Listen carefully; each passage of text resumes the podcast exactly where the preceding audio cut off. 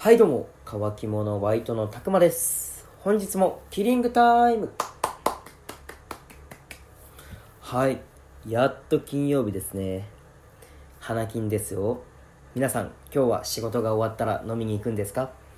まあこの時期なんでねなかなか羽目を外しすぎるのは良くないかもしれないんですがでもね程よい気分転換は大事ですよね。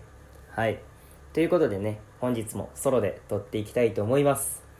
本日はですねこの前リクとマサールと3人でテンションの上げ方について話したと思うんですけれども実は僕もねもともとこのソロの方で仕事でのモチベの保ち方であったりテンションの上げ方について実際僕がやっていることをね話そうと思っていたのでちょっと付け加えた感じで今日は話していこうと思います。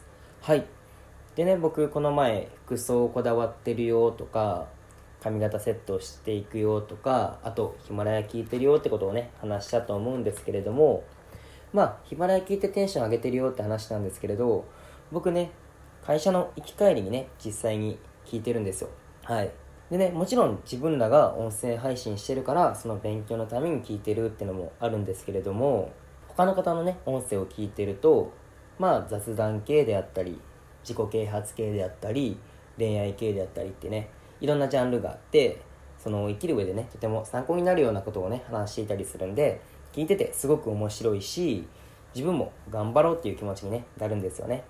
なんでねまあ僕らの音声っておそらく地元の方がね聞いてくれてる方って多いとは思うんですけれどもまあヒマラヤでも他の音声コンテンツでもいいんでいろんな方のね音声を聞いてみてはどうでしょうか。はい。でねそのもっとね地元でも私も僕も配信してるよって方がね増えてねまあこういう音声コンテンツが身近になっていくといいなって思います。はい。皆さんも一緒にやりましょうよ。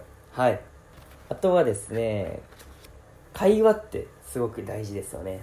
僕ね工場勤務なんで正直会話しなくても仕事はですできるんですけれどもやっぱりね会話がないとあの子暗いなっていう感じで思われがちですしなんせね自分のテンションも上がってこないと思うんですよ。はい。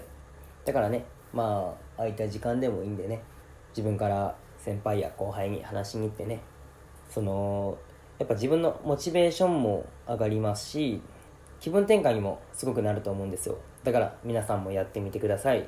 はい。あとはですねちょっとこれは恥ずかしいんですけれども軽くスキップしてみたりとか跳躍してみたりとか。はい。あんまねテンション上がるとかそういうことではないかもしれないんですけどなんかリラックス効果とかがあるような気がするんでね。はい。皆さんにもおすすめです。はい。あとはですね普通に飲み会の予定入れたりとかデートの予定入れたりって感じでなんかモチベーションを作るってことですね。はい。